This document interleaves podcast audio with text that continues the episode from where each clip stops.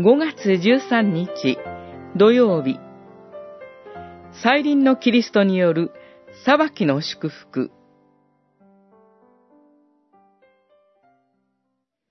こうして、この者どもは永遠の罰を受け、正しい人たちは永遠の命に預かるのである。マタイによる福音書25章46節。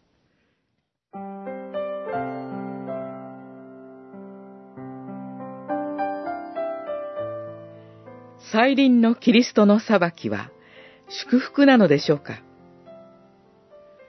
マタイによる福音書25章34から46節で、主イエスは弟子たちに王による裁きをお話になりました。裁きとは、分かつことです。右と左に。しかし、主イエスがなさる王の裁きのお話は面白いのです。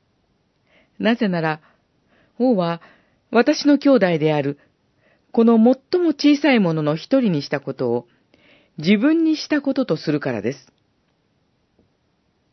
王の兄弟である、最も小さいものとは、私たちキリスト者です。王とはキリストです。再臨のキリストは王として、世界の人などを裁かれます。その裁きの基準は、キリストがこの世に使わされた最も小さいものに、人々がどのように応対したか、ということです。キリスト者が困難を覚えていたときに、ある人が憐れみ、親切にしたなら、その人は、主イエスに親切にしたものとして祝されます。ところが、キリスト者に無慈悲なことをした者は、主イエスに無慈悲なことをした者として裁かれます。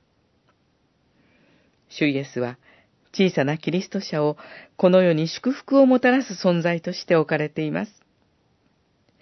キリストの再臨の時に、この世における教会とキリスト者の価値が明らかとなります。